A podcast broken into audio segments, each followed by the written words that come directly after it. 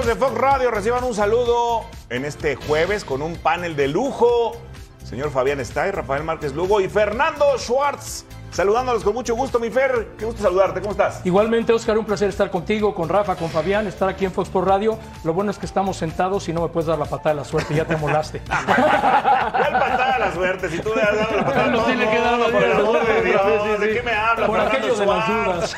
Tomamos foto para mi currículum, para presumirla. Pues te decía, súbale, no ahorita, claro. ¿Cómo claro. estás, goleador? Bien, bien, con el placer de acompañarte, mi querido Fer, Un eh, gusto. hermanito.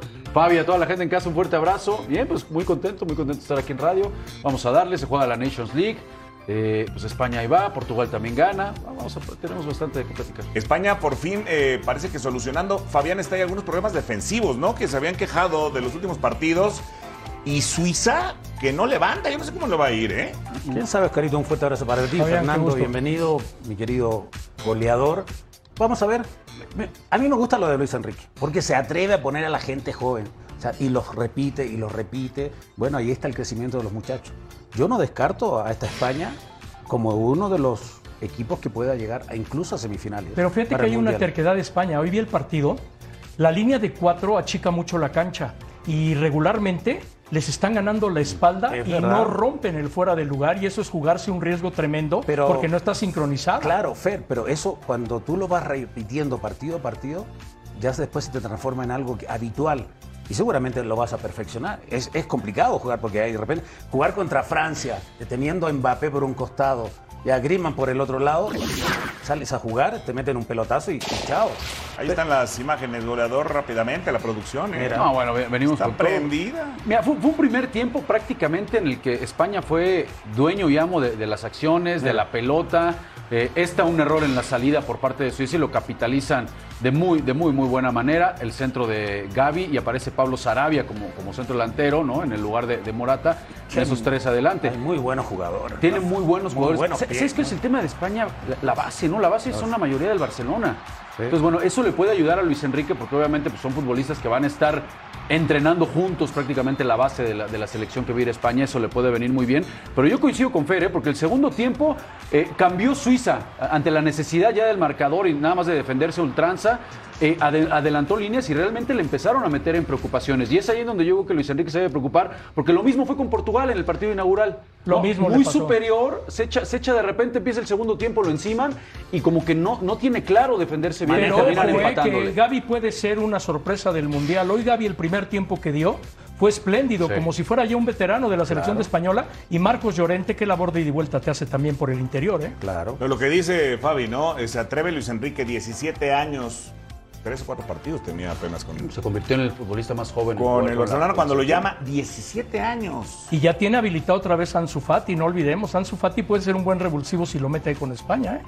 Bueno, cumplirá 18 porque cumple un día antes que yo, el 5 de agosto. 18 años, pero imagínate, eh, ¿cuándo veremos algo así en México? ojalá y ya.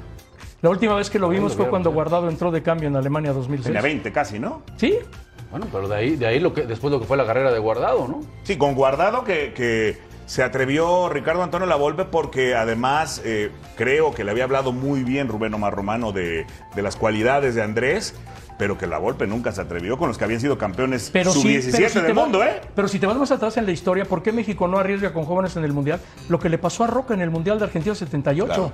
Llevaba más de la mitad de la selección olímpica de Montreal y ahí se acabaron muchas carreras. José Luis Caballero, Víctor Rangel, Bardomiano Viveros. Pues arriesgar con jóvenes tampoco. Yo creo que es una mezcla de experiencia Totalmente. y juventud. Totalmente. Sobreviviente Hugo. Sí, ¿quién claro. más? Rangel. Pilar Reyes y Soto ya eran veteranos. Claro. Que empataron a tres porque les metieron tres y tres. Sí, pero digo, Nini, ¿quiénes estaban de veteranos? Arturo Vázquez Ayala, estaba también el ya fallecido Toño de la Torre. El Wendy. El Wendy Mendizábal no, no estaba. No, estaba. Leonardo Cuella. Leonardo Son, historias eh, muy peculiares estas, porque Ronaldo Nazario también lo llevaron a- al 94, que fueron pero no lo utilizaron, tenía 17 años también. ¿Qué, ¿Cuál es el otro que llevaron? Eh, a otro joven que tampoco utilizaron. A- bueno, Messi el, el primer mundial jugó muy poco. Sí. a Maradona el 78 lo, lo dejaron Le hizo fuera. gol a México.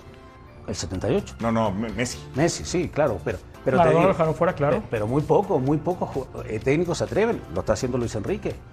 Aquí normalmente es el tema de la inmediatez, que México tiene que ganar todo inmediatamente y se tiene que ganar con la gente experiencia. Pensemos en el futuro. Bueno, ahí tienes una cosa de jóvenes. Alemania está en el grupo de España y Alemania trae muchos jóvenes porque el técnico que entró, Hansi Flick, Claro. remodeló toda la selección. todo. Con algunos de experiencia, porque es necesario tener gente de experiencia como está Busquets. Y Thomas. Müller que volvió con Claro, Alemania, por exacto, ejemplo, Boateng. Exacto. Sí, vamos a, más adelante vamos a hablar de, de la selección juvenil mexicana que se queda en el camino en, en Tulón. En Toulon, porque Francia está poderosísimo. Sub-22. Entonces tienes que ir a ver toda la estructura de un país como Francia, que te tocó perfectamente cómo evolucionó de ser un aspirante a ser una realidad, Fer. Y, y- y llegar a las finales, y te tocó esa Euro del 84 que, que era implacable ese equipo que llegó quizás un poquito viejo, ¿no? Al 86, pero que después llegó a finales y las ganó. ¿Por qué O me dices dinosaurio tan rápido? memoria, Acabo de memoria que llegar. tiene Fernando Schwartz. Pero estoy mal o no? Era un equipazo. Era un equipazo, como ahora tiene un equipazo Portugal también avejentado y que lo quieren remodelar para no depender tanto de Cristiano. Pero Fernando Santos hoy llega a 100 partidos con Portugal y para mí no ha sido Portugal explotado completamente en su juego. Yo estoy totalmente de acuerdo. La verdad que para la, para la generación de talento que tiene hoy Portugal, yo no sé, digo, y me parece que está para poner en la mesa si es la generación más talentosa en la historia ¿eh? del fútbol de Portugal. Esta. Esta que tiene hoy, Para claro. mí no. A mí la Te de vas con la de Figo, Rui Costa. Sí, te había más, pero no ganaron nada. Esa es la gran diferencia. Es que aquí todo gira en torno a Cristiano. Claro. Exactamente. Todo gira en torno a Cristiano. Cristiano dice, Cristiano hace, y hoy Cristiano no anota. Cancelo y Guedes hacen los dos goles de Portugal. Fíjate qué interesante. Portugal llega a siete puntos, España se queda con cinco. Y esos van a chocar en la última jornada de este grupo. Final claro. Ahora, de, de- de Portugal, el partido que se manda hoy, Bernardo Silva, es una locura, ¿eh? Es, es- es el motor de este equipo en, en Un el jugador medio campo. sin tantos Cada vez está ¿no. Es un jugadorazo. Es un crack, Crack. es un jugadorazo, de verdad. Yo coincido y sin tantos reflectores. tantos Es reflectores, pero bueno, razón, Fer, el- los reflectores se los lleva este número 7. Siempre, siempre, claro. A está, Bernardo. Silva en el medio campo, cuidado. Este grupo está bravo, ¿no? Gana Uruguay, Corea del Sur. Bueno, Lo que pasa es que Portugal depende de Cristiano, Corea depende de Heung-Min Song, y creo que Uruguay te juega más en conjunto, que ahí está la gran ventaja. un equipazo, Fer. ¿Quién es el candidato al título en el Mundial? Para mí ¿Francia? Brasil. ¿Brasil? Para mí Brasil y Argentina. Brasil y Argentina. Para mí, el gran caballo negro y que puede llegar campeón del mundo, Dinamarca. Dinamarca. Sí, anda impresionante ese equipo, impresionante. Sí, sí, sí. A mí me gusta lo de Brasil. Brasil. Brasil y no descarto que pueda ser bicampeón Francia también. España es candidato. ¿Ah? Sí, pues te digo, puede llegar a semifinales con un equipo Un alternativo de gente abajo. ¿Y sabes por qué te digo Dinamarca? Porque es un mundial atípico. Se juega media temporada, llegan de, de buena forma muchos jugadores. Dios no quiera, ustedes fueron jugadores. Puede lesionarse mucho jugador en el camino porque vienen de temporada, no van a venir de vacaciones. Una semana antes se los Por eso va a cambiar Claro, todo. Claro. Va a cambiar todo. Ay, Dinamarca ya vimos lo que hizo en la Euro, ¿eh? Claro. No, y lo que está haciendo. Sí, sí, sí. Este es el último mundial de Cristiano Ronaldo y de Lionel Messi, ¿no? Y de Bale, el primero y el último. ¿Se vuelven a juntar otra vez? Claro, También. claro, y el último. Fíjate que jugó muy bien Gales, lo que pasa es que después se- se- fue el parón, ¿no? Y luego el problema político y la, y la guerra, por supuesto, que todo el mundo yo creo que sentimentalmente estaba con Ucrania, pero, pero Gales juega muy bien, ¿eh? Y Bale anda muy bien con su selección. Sí. Sí, pero depende mucho del portero Genesis, porque la verdad Ucrania debió haber ganado.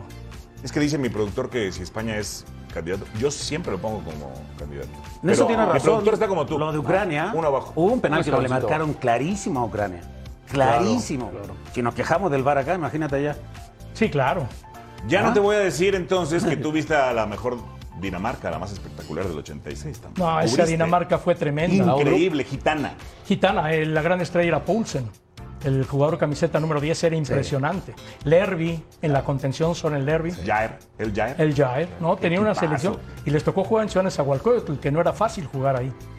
Es que como los toros Nesa goleaban y luego se fueron goleados, ¿no? o sea, como que desde ahí. de El no. día de Butragueño, Claro. el póker de Butragueño En en, esa Querétaro. cancha, en- antes, bueno, ahora la cancha está En mucho esa mejor. cancha. En esa cancha. Era muy pesada antes. Sí, Me imagino claro. el 86 cómo era. Tú jugaste ahí con el Atlante.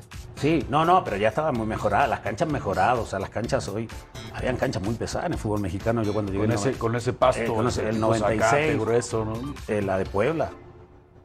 La de Veracruz. Me quedo con el candidato danés del señor Fernando Schwartz. Está interesante, ¿eh? porque tiene un equipazo. Tiene Pero un te, te equipazo. lo- me la juego porque, tío, va a ser un mundial atípico. Yo creo que va a ser un mundial de muchas sorpresas. Y- por y- la etapa y que va a ser. Fer, todo el mundo como que terminamos apoyando a Dinamarca, ¿no? Después de lo que pasó con Eriksen. O sea, todo el mundo al final terminó en ese euro como, ah, que, que vayan bien los, los daneses, que avancen. Y ahora, que, y ahora la exhibición que acaban de dar y cómo le pegan a Francia, sí, sí, sí hay que tenerlo ahí como el caballito Pero negro. también hay otra cosa. Los que ahorita están bien, nadie te garantiza que en cinco meses lleguen igual. Ah, claro. Cambia mucho el fútbol. Sí, sí, sí. Tú tienes confianza en. México. ¿Tú piensas que ahora que no está bien puede llegar mejor? Si te vas a la hemeroteca, cada cuatro años es la misma la historia. misma. Cambian nombres, cambian situaciones, mismos lloriqueos, adversidades, sonrisas, lágrimas, y en el mundial es otra historia. Siempre pasa lo mismo. ¿Llevarías al Chicharo?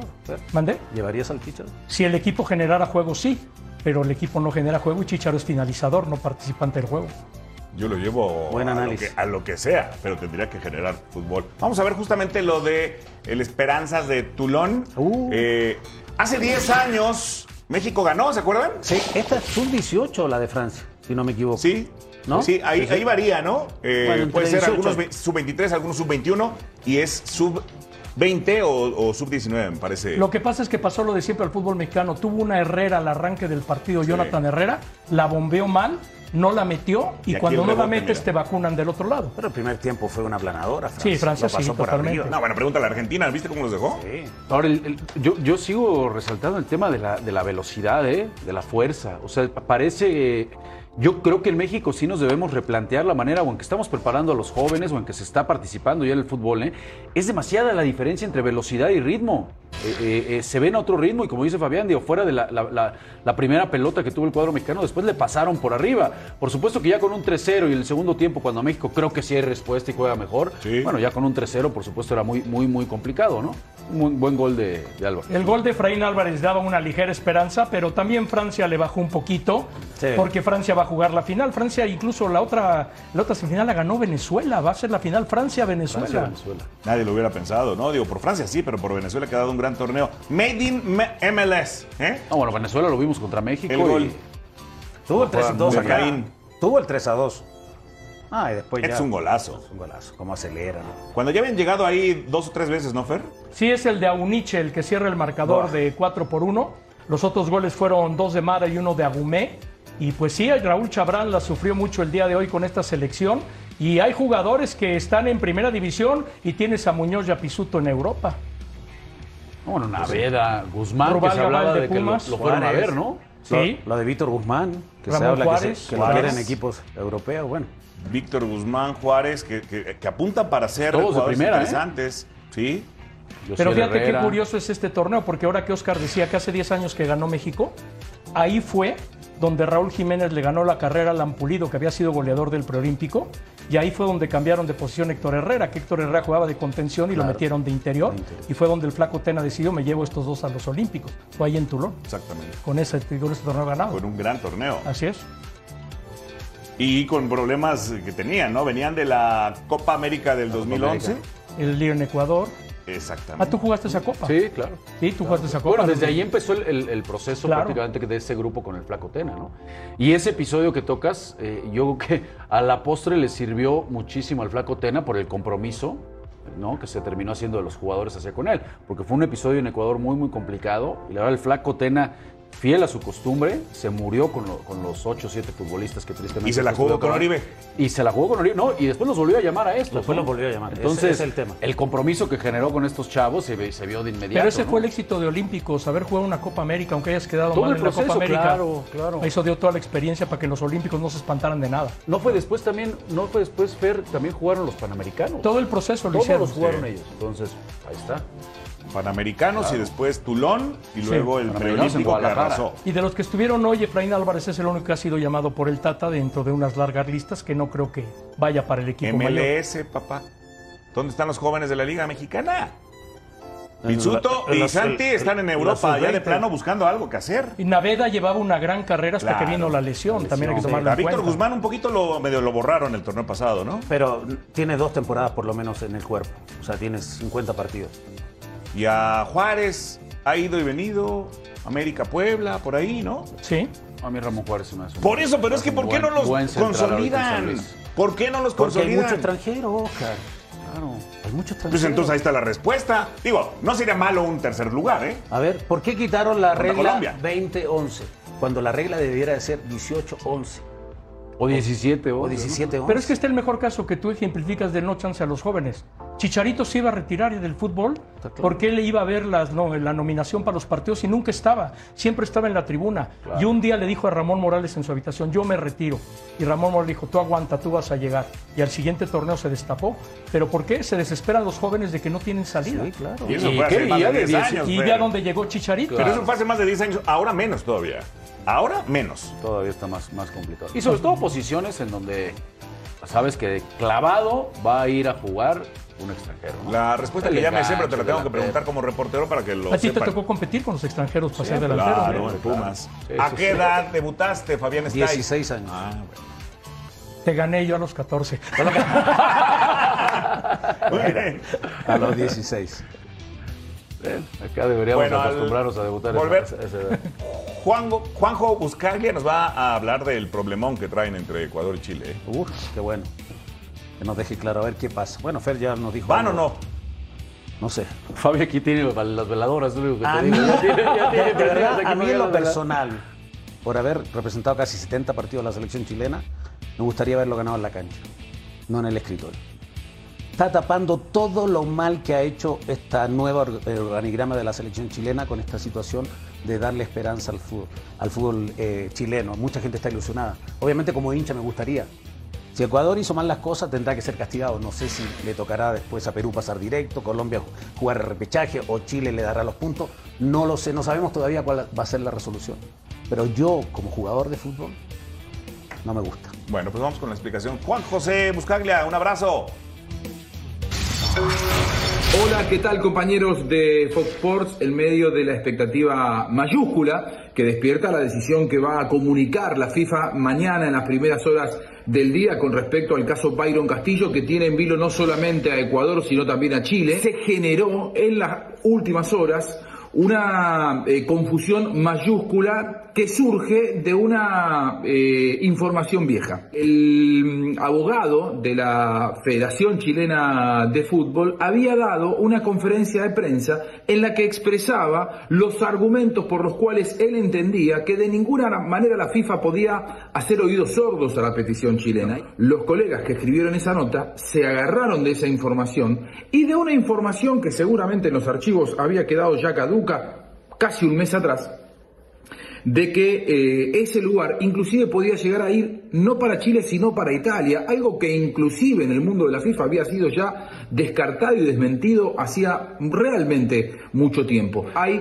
dos o tres caminos posibles. Uno, que considere que no hay lugar para ese reclamo por parte de Chile. Ahora, puede también entender la FIFA que sí hay argumentos para que reclame Chile, para entender que Byron Castillo no estaba en condiciones de ser incluido y que entonces la sanción vaya contra el futbolista. O la posibilidad que pretende Chile es que sancionen a Ecuador y que esos puntos que le quitan a Ecuador se los den a todos los rivales en cuyos partidos actuó este futbolista Byron Castillo. Si eso es así, que es lo que quiere Chile, Chile iría cuarto al Mundial, Ecuador se quedaría fuera y el repechaje no cambiaría. ¿Qué va a pasar? Nadie lo sabe, pero les puedo asegurar que esa información que generó tanta turbulencia y tanta confusión eh, eh, se basaba en, en un artículo eh, con información que era de un tiempo atrás y basado en una conferencia de prensa que expresaba una voluntad por parte de la Federación Chilena. Les mando un abrazo grande y lógicamente todos estamos con la expectativa de qué va a pasar mañana. Chao.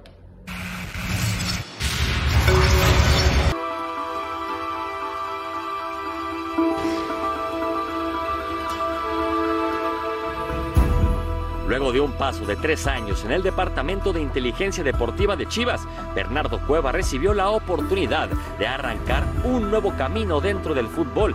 Fue buscado por el Brentford de Inglaterra para llevar la cuestión estadística y táctica del equipo, un sistema innovador que le ha funcionado a las abejas no solo para el ascenso a la Liga Premier, sino también para mantenerse en la misma para la siguiente temporada.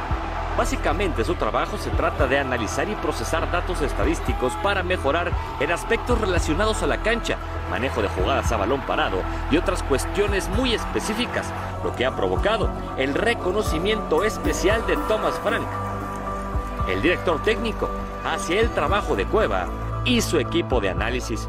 Y así, tras el éxito en el Brentford, recibió otra llamada para colaborar con una selección nacional.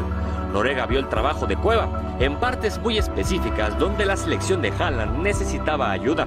La propuesta fue colaborar con ellos en las fechas FIFA. Y es así como Bernardo Cueva es una historia de éxito mexicana en el viejo continente, una muestra del trabajo y de que el manejo de la estadística es cada vez más importante en el deporte mundial.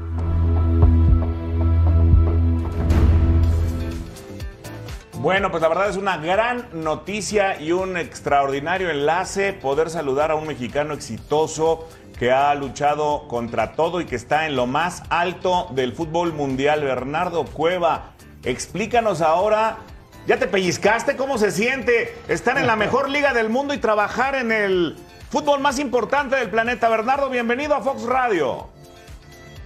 Bueno, antes que nada, muchas gracias Rafa, Fabián, Oscar, Fernando, por el tiempo y la atención de tenerme aquí con ustedes. Para mí es un gusto. Eh, sí, la verdad, muy contento, muy contento de, estar en, en, la Premier League, sí, lo que muchos consideran la mejor liga del mundo y, y el camino ha sido muy, muy interesante, la experiencia, el aprendizaje, tanto en Brentford como en, en, Noruega, ha sido increíble y ahorita, después de dos años, disfrutando por fin unas vacaciones más eh, prolongadas y aquí regreso en mi tierra con, con mi familia y amigos, que es lo más importante para mí. Bernardo, te, mando un fuerte abrazo, muchísimas felicidades por los logros. Yo, te quería preguntar en base a tu experiencia, porque bueno, estuviste ahí en, el rebaño. Hoy en día en el fútbol pareciera que cada vez es más físico. Ya hace rato comentábamos, ¿no? Lo vemos con la selección, lo vimos incluso hace rato con lo que pasa con los chavos en Toulon enfrentando a Francia, en donde ya parece que el físico, eh, la dinámica, ¿no? Ese ritmo con el que se juega esa fortaleza, de repente pareciera que ya están rebasando al fútbol mexicano. Tú conoces muy bien cómo se trabaja en, ambos, en ambos fútboles. ¿Será que acá estamos, estamos dejando de hacer algo para realmente poder competir? ¿O es un tema netamente que pues el físico simplemente no da, no nos da? Es un biotipo en el que no podremos alcanzar y hay que arreglarnos las de, otra, de, diferentes maneras. ¿Qué tal, Rafa? ¿Cómo estás? Es muy interesante lo que, lo que mencionas, porque sí, en realidad, em, desde la Championship, la segunda división en Inglaterra y ahorita el año pasado en la Premier, así como compitiendo en selección, sí, sí notas un nivel de intensidad eh, físico y un ritmo muy, muy alto. Eh, así se exige desde los entrenamientos, lo medimos de, igual manera y todos los días ahí estando en cancha con los jugadores los empujamos a ello. Creo que tiene que ver mucho con la misma competencia. La misma competencia te, empuja a, a llevar eh, tu cuerpo al máximo a competir permanentemente porque en, el fútbol no solo el eh, hacer un pase o rechazar eh, son acciones. El hecho también, aunque no tengas posición de balón, estar escaneando, estar posicionándote, comunicando, comunicando con tus compañeros, también eso son acciones y el repetir muchas acciones de calidad durante 100 minutos a veces de un partido de fútbol, eso es lo que hace la intensidad. Y, no creo tanto que sea un tema de biotipo o, o de nosotros porque vemos casos de jugadores latinoamericanos, sudamericanos o incluso eh, nosotros en, Europa que compiten excelente, que se adaptan a, esa intensidad. Unos les toma un poquito más de tiempo, otros es más rápido y al final acaban compitiendo muy bien, como por ejemplo eh, en el Liverpool, la contratación que hicieron eh, en, en este semestre y que fue espectacular. Luis Díaz. Correcto. Eh, Bernardo, te mando un fuerte abrazo, muchas felicidades. Te habla por acá Fabián Stay, eh, deseándote que sigan esos éxitos. Trabajaste con Pepe en Guadalajara junto con Fernando Huerta, que me parece que es otro tipo muy capacitado en este tipo de situaciones. Pero las imágenes antes de entrar a hablar contigo, te veíamos en la cancha explicando a los jugadores. Tú tienes esa posibilidad directamente de hablar con el jugador y explicarle todo lo que tú analizas para, para poder obviamente mejorar y conseguir cosas importantes y hablar de otro tema. Las estadísticas en el fútbol siempre son, eh, no, no, son siempre las normales, porque el fútbol es muy irregular, no, nunca se repiten las mismas jugadas. Eh, eh, en cuanto a eso, el fútbol ha evolucionado, ha mejorado, hay más opciones para el jugador para mejorar en todos los sentidos? ¿Qué tal, Fabián? Mucho gusto, muchas gracias.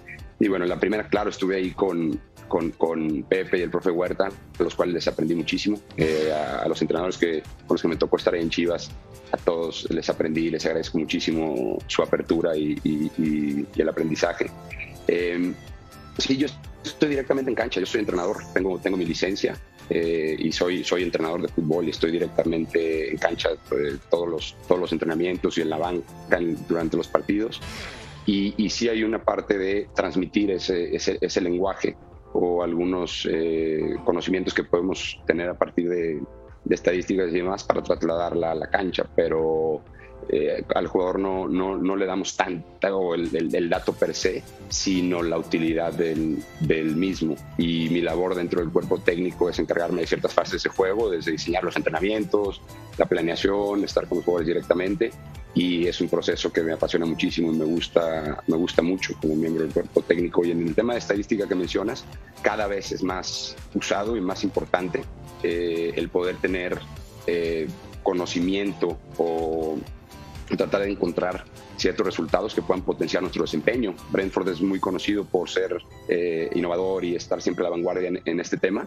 Y, sí creo, como bien lo mencionas, el fútbol a veces es, puede ser un poco subjetivo y, en un grupo, en un club con tantas opiniones subjetivas, a veces los datos y el cómo poder eh, identificarlos eh, llevan un poco más a la objetividad, a poder medir, porque al final de cuentas lo que no se puede medir no existe.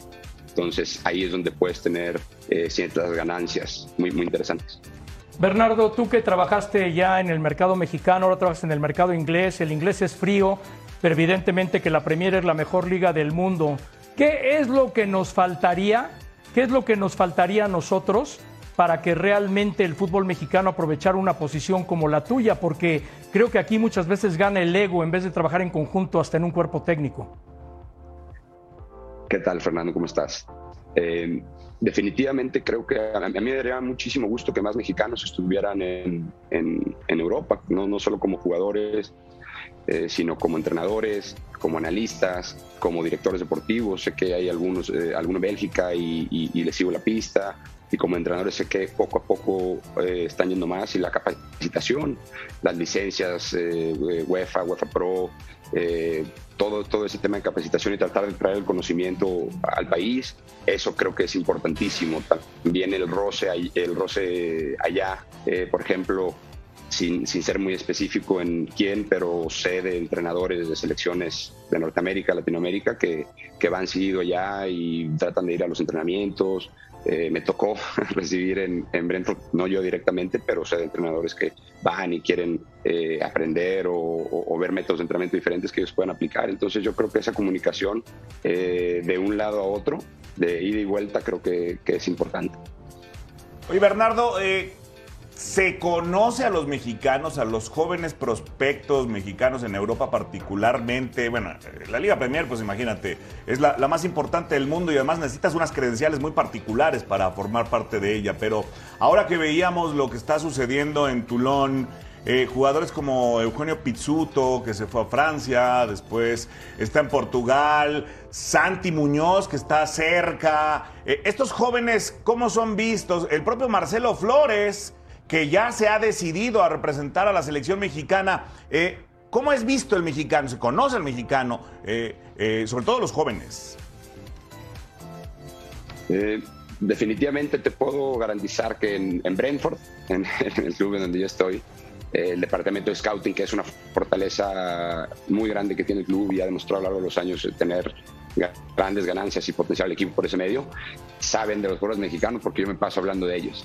Entonces, eh, ahí donde tengo el conocimiento directo, te, puedo garantizar que sí, porque para mí me dio mucho gusto cuando, cuando Santiago llegó a Newcastle y cuando vi en la banca en un partido, me acuerdo bien, estaba viendo un partido de Arsenal contra Crystal Palace, si mal no recuerdo, en Selhurst Park, en mi casa con mi esposa, y vi a Santiago en, en digo, perdón, a, a Marcelo Flores en, la banca y me dio mucho gusto. estaba, me quedé viendo todo el partido esperando a, que, a ver si jugaba algunos minutos, entonces más de eso es lo que me gustaría ver, pero sí te puedo garantizar que por lo menos en nuestro departamento de scouting sí nos tienen bien vistos y también uno eh, con la responsabilidad de, también representar bien el país, dar buenos resultados, que creo que hemos hecho para que también se empiece a confiar más y voltear más a ver a, a nuestro paisano. ¿Por qué en la Liga Premier no les tiembla el pulso para debutar jóvenes y aquí sí? Bueno, creo que, creo que tiene que ver mucho en, por ejemplo, vemos el caso de Foden en, el City, un equipo tan competido que tiene eh, muchísimos argumentos para traer a cualquier jugador de cualquier club y él poco a poco fue haciendo su incursión eh, en, el equipo, eh, en, el primer equipo y lo fueron llevando poco a poco. en otros clubes, dependiendo del contexto, es más, puede ser más factible o eh, hay entrenadores que apuestan más por ello, dependiendo del, de filosofía del club, eh, modelo de juego y demás. Pero creo que tampoco veo que es así una, un tema tan, tan escandaloso la cantidad de jóvenes que se debutan allá. Creo que es más específico y se lleva con cierto cuidado y pasan por muchos procesos. También creo que el tema de acá es que el jugador cuando llega a la, a la Premier League la segunda división de Inglaterra, la tercera y la cuarta son ligas muy, muy competidas con fútbol muy diferente, más directo, físico. Entonces, ciertos jugadores que desde los 17 a los 20 años pasan por esas ligas, cuando tienen esa edad ya tienen bastante experiencia y bastante roce a, nivel elite. Entonces, también eso lo hace más fácil. Oye, Bernardo, preguntarte por tu, pasado en Chivas, ¿qué, pasa con el, Guadalajara? ¿Qué, pasa realmente en las fuerzas básicas, en uno de los equipos que debería ser de los mayores productores? ¿Por qué en específico en ese equipo de repente no, vemos que sigan saliendo futbolistas como antes? definitivamente ya tengo un poco más de dos años que, no estoy ahí y, carezco del conocimiento específico del contexto que vive Chivas actualmente eh, definitivamente creo que tenemos ejemplos, si nos vamos un poco más atrás, de, una gran cantera. Ya, por ejemplo, Abel, al Chicharo lo, tienen muy presentes y pues, ellos dos, por ejemplo, salieron de, la cantera de Chivas. Eh, eh, sería difícil para mí dar una opinión sobre lo que pasa ahí actualmente y, y, por qué ciertas cosas se dan o no se dan. Yo simplemente puedo decir que estoy agradecidísimo con la gente que me dio la oportunidad de estar ahí. En mi paso por, por Chivas aprendí muchísimo y creo que tiene muchas cosas buenas. Igual nada más es un, es un periodo de ajuste que esperemos que así sea y podamos, pueda Chivas estar otra vez en el lugar que, que merece. Bernardo, preguntando una cosa muy puntual. Eh, va a comenzar la liga, los equipos se están preparando, están en pretemporada la diversidad climática que tiene este país implica que normalmente juegas por lo menos 10 partidos en altura.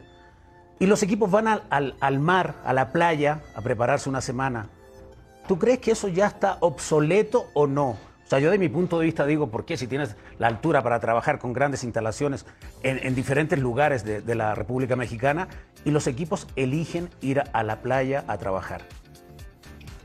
Es muy buen punto, Fabián, porque de hecho estuve platicando con Chris, Chris Haslem, que es el, director de, jefe del departamento de performance en, en Brentford, que se encarga de toda la parte de preparación física y demás, y platicábamos al respecto y él, él me comentaba que había leído ciertos estudios y demás, y, hay muchas opiniones al respecto sin tener eh, evidencia muy puntual y que eso depende de cada quien, de cada equipo, lo que quiera, lo que quiera lograr. Definitivamente, a lo mejor hay equipos que van a, playa para lograr otras cuestiones, no tanto en la parte física, sino en un tema eh, social de equipo, demás. Pero, por ejemplo, en mi experiencia ya, eh, las dos pretemporadas que hemos tenido las hicimos en, en St. George's, que es el, centro de alto rendimiento de la selección de, Inglaterra. Y ahorita vamos a ir a, tengo entendido que Alemania o Austria, por, por esa zona. Y pues, físicamente hemos estado muy bien, aunque no hemos ido a playa, pero sé de equipos que van a Marbella u otros lugares, también a lo mejor por un tema de, clima y demás. Pero sí, eh, ahí son discusiones que se han tenido en congresos, tengo entendido, de, gente eh, especialista en preparación física y, y, no, tengo, no te tengo la respuesta o la evidencia científica al respecto. Oye, Bernardo, agradeciéndote este gran enlace, estupenda información, siempre futbolística, déjame cerrar con la pregunta más sencilla y que probablemente no tendrá que ver con la cancha, sino con mucha gente que está interesado. Porque eh, En los últimos meses, en los últimos años, eh, se acercan muchachitos no para preguntarme cómo ser futbolista, sino cómo ser entrenador. Y se van a estudiar para ser entrenadores y estar en cuerpos técnicos. Ahí está la Universidad de Pachuca en México y, otros temas que a lo mejor antes no se pensaban. ¿Tú qué les dices a esos jovencitos que sueñan con ser parte de un cuerpo técnico y que de pronto yo les digo, oye, pues si no jugaste, eh, si, si a los que jugaron se les cierra el espacio, pues imagínate tú, ¿tú qué les dirías con este sueño cumplido? Que en primer lugar que si tienen un sueño lo persigan, ya sea eso u otro, pero como entrenador y tienen el sueño de ser entrenador de fútbol profesional, primero que nada que persigan su sueño, siempre yendo al frente, siempre convencidos y con confianza de sí mismos, de que los mexicanos somos capaces eh, y, y también prepararse muchísimo. Entre más preparación, no solo eh, en el área de fútbol, porque mucho es estar en licenciaturas y tratar de aprender de, de, de, de, eso, tratar de aprender de gente que tiene experiencia, la experiencia es valiosísima, y tratar también de, manera autodidacta, tratar de leer lo más posible eh, sobre fútbol, de investigar, de analizar, ver mucho fútbol y, y también de otras disciplinas. Hoy, hoy, hoy, el tema de comunicación es clave para, para tratar de, de, de, sacar lo mejor de los jugadores, el cómo comunicar las ideas, que entiendan lo que se busca, eh, diferentes métodos para, para llevarlo a cabo es importante. Entonces, prepararse en todas esas áreas creo que, que es clave, pero sobre todas las cosas,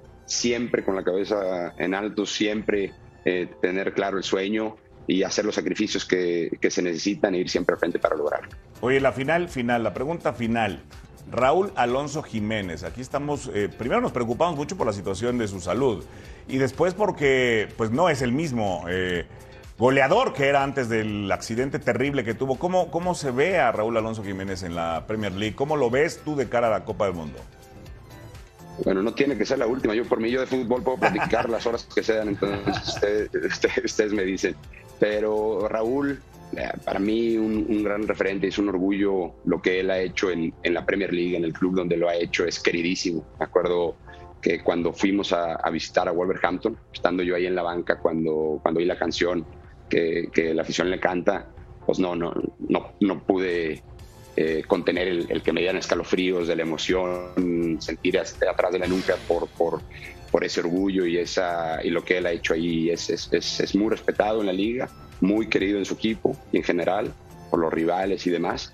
Creo que es eh, desafortunado lo que le pasó, muy, muy, mala suerte en ese momento, ese choque con, con David Luis, pero creo que él, él, ha, estado, ha estado bien, es cuestión de que tome ritmo y, y que siga empujando la verdad, él me trató, nos vimos ahí en el, eh, previo al partido en los vestidores, en ese, en ese, en ese partido cuando nos fuimos a visitar. Excelente, excelente tipo, eh, muy amable. Compartimos ahí algunas cuestiones de, de, fútbol y de otros temas.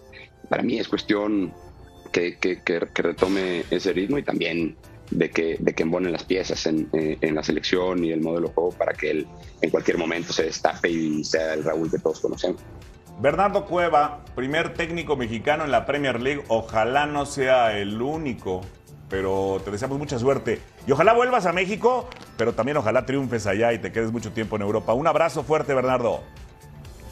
Muchas gracias, Rafa, Fabián, Oscar, Fernando. Un placer hablar con ustedes. Gracias por su tiempo y, así es. Ojalá haya más paisanos por allá y ahorita nosotros enfocarnos en el siguiente torneo con el Brentford 100% y les agradezco mucho una vez más. Un abrazo, gracias. Muchas gracias, que estén muy bien, hasta luego. Bueno, vamos a una pausa y ya regresamos en Fox Radio. Las bombas en el mercado del fútbol europeo comienzan a hacerse presentes. A pesar de las propuestas de Liverpool y PSG, finalmente Real Madrid y Mónaco llegaron a un acuerdo para Aurelien Chouameni, según reportaron medios en España y Francia, por lo que solo quedaría pendiente la firma del jugador de 22 años, quien realizará exámenes médicos con los merengues después del partido entre franceses y croatas del próximo lunes. Liverpool también se prepara de cara a la siguiente temporada y el uruguayo Darwin Núñez está cerca de convertirse en nuevo jugador de los Reds. El fichaje se daría por una cifra superior a los 80 millones de euros, por lo que pasaría a convertirse en el pase más caro en la historia de los de Anfield.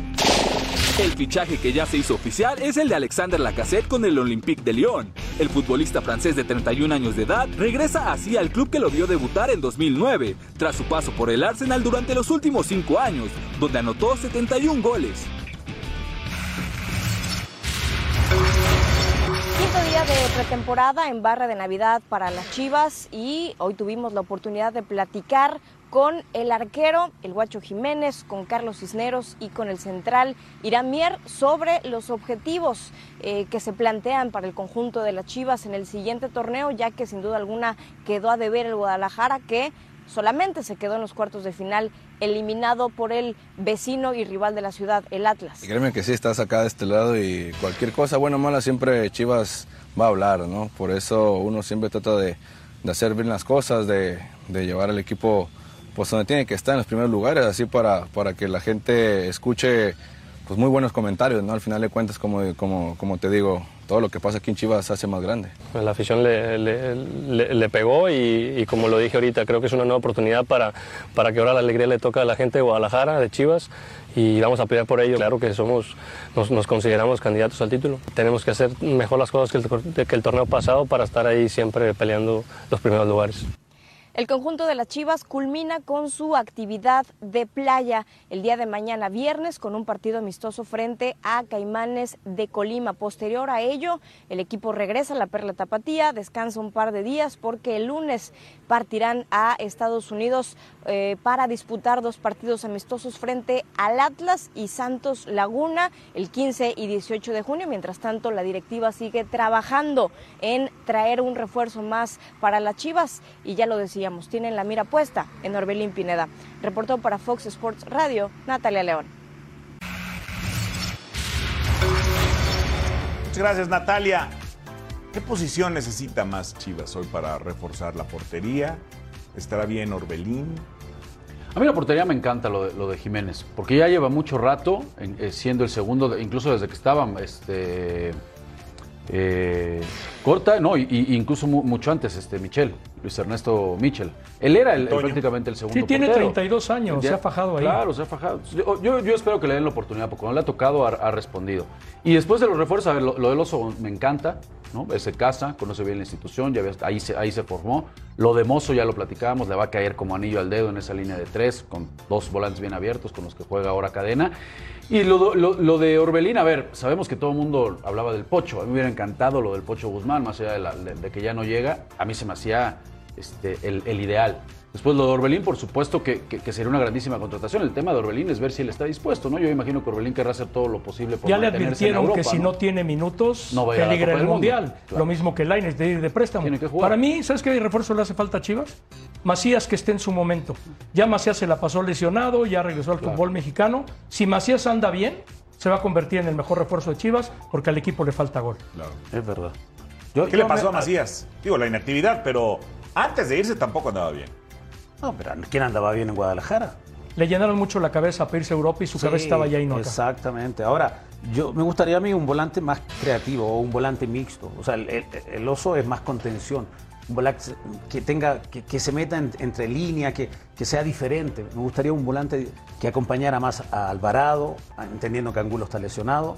Un volante más creativo, que sea un socio natural de Alexi, eh, del mismo Macías, si juega Brizuela, no sé cómo Pocho, va a jugar. ¿no? El Pocho hubiera sido Pocho, ideal. Un tipo así sería Pero lo pudiera ser el propio Brizuela, ¿eh? Lo podría- Es que Brizuela ya ha jugado de todo, Fer. Sí, pero Brizuela en esa posición la juega muy bien. Con Pepe Cardoso en Toluca jugó cuando Ciña en- se Sí, fue a lo Querétaro. puso ahí. Lo Ahí puso lo ahí. puso, y jugó muy bien. bastante Tiene mucha visión de campo. Mucha visión. Vamos a ver qué pasa. Dice Rafa que Jiménez está bien para, para arquero. Qué, qué- qué complicada la situación de los arqueros, Fer, porque eh, así como esperó mucho Jiménez, esperó mucho Toño Rodríguez también. Y, y se la dieron. el propio Gudiño que se fue Gudiño. primero. Bueno, ahora, si ves en otros, en otros equipos, la JUD. Bueno, ya, ver, ya no juega la JUD. No te vayas muy lejos. Talavera nunca se pudo consolidar en el Guadalajara. Claro. Tuvo que salir a Toluca realmente para Tiene- conocer. en para México se consolidan veteranos. Pero lo que menos debe preocuparle a Guadalajara es la portería, porque en México nos sobran arqueros. El problema para Guadalajara son los delanteros, que si no lo tienen en casa, ¿de dónde lo traen? Se le venden muy caros a un prospecto. ¿Y qué delantero mexicano puede ir a Chivas? Ninguno. Pues sí. Santiago, bueno, es increíble lo de que Santiago Jiménez no pueda ir, ¿no? No puede O ir sea, que por pueda jugar en la selección y que no pueda jugar en el Guadalajara, bueno, Pues hubo un caso ya con Guadalajara que llevó a un naturalizado mexicano, Gerardo Mascareño. claro. Y fue un escándalo. Y Gerardo Mascareño estuvo en Chivas. Sí, cómo no. Bueno, vamos a hablar justamente del tema de los arqueros al volver con uno que brilló desde que debutó y hasta que se retiró como 750 años después.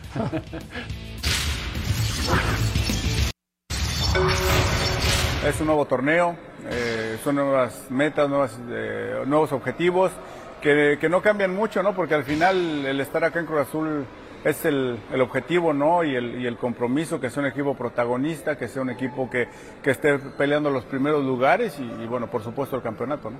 En este caso Chuy, pues, sabemos de su, de su jerarquía, sabemos de, de su experiencia, sabemos de su nivel, como tú lo mencionas, que, que lo venía haciendo muy bien. Y, bueno, ahora entró Sebas también con, con, con, las ganas que siempre ha mostrado, con el temple que siempre ha mostrado, con ese carácter para, para soportar ese, esa presión que hubo al principio y bueno, hoy, hoy este, al final creo que cerró muy bien, así que la competencia va a estar muy pareja, la competencia va a estar bastante fuerte ahí. La verdad es que ahí yo creo que no va a haber ningún problema. Son, son chavos ya con mucha experiencia, son chavos ya que llevan muchos años jugando, los mencionaste, Memo, pues sabemos de, de, la seguridad que proyecta, Tala también anda muy bien, ha mantenido un gran nivel. Eh, ahí viene siguiendo este Rodolfo, que también lo ha hecho bastante bien, ya fue campeón también. Carlitos Acevedo, que va empezando, que ha mostrado cosas, que todavía le falta camino por recorrer, sí, todavía le falta. Pero eh, yo creo por ese lado, en, la, en, el, en, el, arco, creo que podemos estar un poco más tranquilos. Pues tienes razón, Fer, que hay muchos y muy buenos arqueros, pero si analizamos de top nivel, cada vez menos, ¿eh? O sea, nos quedamos con los grandes veteranos. Ahora Carlos Acevedo, como lo dice el propio Conejo Pérez, pero eh, antes me parece que había más porteros de grandísimo nivel en, el mismo, en la misma línea. Sí, pero dicen que entre el arquero sea mayor, el arquero es mejor porque es el puesto más maduro del fútbol. La verdad, yo tuve el arquero este que metía goles, Rogerio Sen, y llegó hasta los 52 años a jugar y te metía goles en tiros libres. Hay una buena baraja de arqueros. El problema para el Conejo va a ser decidir entre Jurado y Corona, porque él tiene que tomar la decisión para decirse al nuevo técnico. Claro. Y lo que ve al técnico en la pretemporada, de los partidos preparatorios y todo eso. Entendiendo que hoy me parece que el Jurado tiene un pie más adelante que Corona. Me parece injusto porque se lesionó. No fue por rendimiento que entró Jurado por el rendimiento Corona, porque el rendimiento Corona siempre ha sido muy bueno. A mí me gusta mucho lo de Acevedo. Ojalá lo puedan llevar al Mundial para pensar en el próximo periodo para el 2026. Tiene razón, porque cada, si el tercer arquero nunca juega. Sí, no, no, pero la experiencia. Por eso que lo lleven a grupo, ¿no? razón, obvio. Claro. Ojalá. Yo, yo, no tengo tan claro, fíjate, el Cruz Azul quién va a ser el titular, ¿eh? Porque yo no, yo no sé si Chuy estará él, él eh, dispuesto a ya jugar ese rol de, de, segundo portero, cuando a lo mejor, y puede ser muy válido si él siente que todavía está para ser titular, más de algún equipo va a levantar la mano para que Chivas, es más, me dices, llévatelo a Chivas, maestro. Bueno, sí, bueno, o sea, entonces, yo ahí sí no tengo claro quién va a ser, porque a ver, lo de jurado, pues también terminó respondiendo, ¿no? Le costó trabajo esa inactividad, pero después terminó ¿Cómo lo criticaron al principio por los errores? Pero es que es una posición muy... Los mismos que lo aplaudían en el Veracruz hace un par de Y años. los mismos que terminaron aplaudiéndolo, porque terminó muy en- bien. En, Veracruz también cometía errores, Bueno, pues, pero eran tapados porque le llegaban 50 veces. Pero Corona sería maravilloso si fuera Chivas a despedirse y a retirarse del fútbol. Estuvo en una Libertadores impresionante, Claro. Chuy Corona con Sí, Chivas. claro. No, Corona está para, Hay que ver qué tanto Chuy, tú ves que pelear Chuy en va a querer estar... Yo siempre lo he dicho, bueno, yo soy coronista, No, no, no. ¿no? Pero, Aparte ya Ya cumplió su somos dos. asignatura, que era ser campeón con Cruz Azul. claro. Ya la Claro, cumplió. claro. Pero fíjate, eh, ahí tiene razón Fabián. Eh, un gran arquero, eh, más que por las atajadas, se debe de medir por la mínima capacidad de errores, ¿no? O los que menos se recuerden. ¿No? ¿O no? Así es. Dice a lo Luis mejor- Enrique, pues, Unai Simón, ¿cuánto lleva? Claro. Y ahí sigue. Bueno, pero, pero es así, o sea, bueno, el mejor de todos, Miguel Marín, se recuerda por el autogol, ¿no? Que, que- que se hizo cuando iba a despejar, pero no lo marcó para hacer eh, la, o sea, eh, la característica principal de su carrera. Era el mejor arquero. Pero sí tienes razón, Fabi. Mientras menos errores cometas, pues eres de mayor nivel. Y todavía le queda a jurado. Unos dicen que sí para la selección. No, pues espérense, primero que sea titular. Vamos con calma, va- vamos con calma. Tiene mucho que aprenderle todavía a, a Chuy y al Conejo. Yo Tiene llevaría dos- un chavito dos grandes Acevedo como tercer ahí, arquero claro. para que se juegue para el 2026. Exactamente. Bueno. Sí, sí. Vamos a ver esta imagen del día. ¿Conocen a Luis Miguel? Vamos a verla. ¿Al sol? No.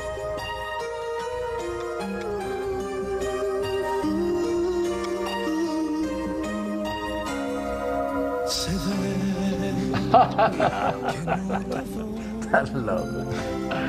Ay, señor. Pero sabes que los argentinos son maravillosos para hacer este tipo de cosas. Los mejores comerciales previos al Mundial Previos siempre al son de Mundial. Siempre son de- El, el abrazo de Dios también de ese, del 78 cuando fueron campeones del mundo. La del niño y el abuelo yendo al estadio, sí. El de Maradona con Pelé, ¿te acuerdas que era una pesadilla? Sí. Pero se vieron muy creativos y Leo casi no habla y ahora lo pusieron a cantar. Es que Leo ya después de ganar la Copa América, pero mira, Son ya lo aman, ya todo. extraordinarios, Son extraordinarios. Luis Leonel Messi, último mundial de Messi. Yo creo que sí. Sí, yo y sí. eso lo hace más peligroso. Más peligroso y una buena despedida. Yo no sé si tendrá lana para comprar una casa en Acapulco, como Luis Miguel. Dice Rafael Márquez Lugo que Argentina va a ganar el mundial. Yo digo que Brasil. ¿Y Dinamarca? Dinamarca. Dinamarca. ¿Y tú? Hasta aquí llegamos. México, México. Ah, el globo. Gracias, Fer. Un placer, mucho gusto. Fabián está ahí. Placer. Gracias, goleador.